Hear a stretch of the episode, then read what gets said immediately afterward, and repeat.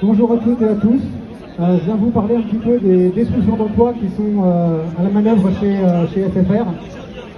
SFR, à la tête de cet empire, c'est Patrick Drahi, Armando Pereira, des, des, grands patrons qui, pendant le, printemps dernier, ont mis en chômage partiel 2000 salariés d'opérateurs alors qu'on avait du boulot et qu'on travaillait chez nous déjà en télétravail.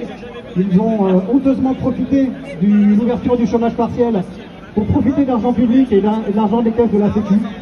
C'était estimé à 47 millions d'euros euh, rien que pour euh, le printemps 2020.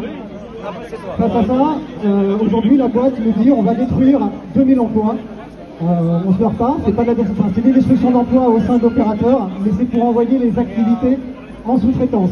La sous-traitance dans des filiales du gros groupe.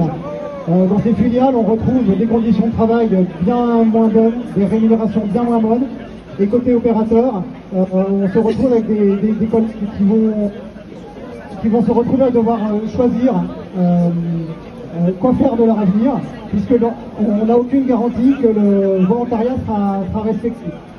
Là où on est complètement contre également, c'est le fait que SFR, en 2020, c'est 4,3 milliards d'euros de résultats bruts d'exploitation, en parfaite augmentation par rapport à 2019, qui était déjà une très bonne année.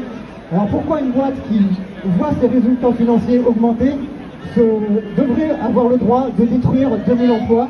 Pour rappel, en 2017, ils avaient déjà détruit 5000 emplois dans la boîte, et on voit aujourd'hui la casse sociale et la casse dans la- dans l'activité. aujourd'hui, la boîte tourne mal. Il n'y a, pas les- il n'y a pas un seul service qui est sous, qui est sous pression. Donc aujourd'hui, on est complètement contre cette destruction de 2000 emplois supplémentaires, et c'est pour ça qu'on est là aujourd'hui.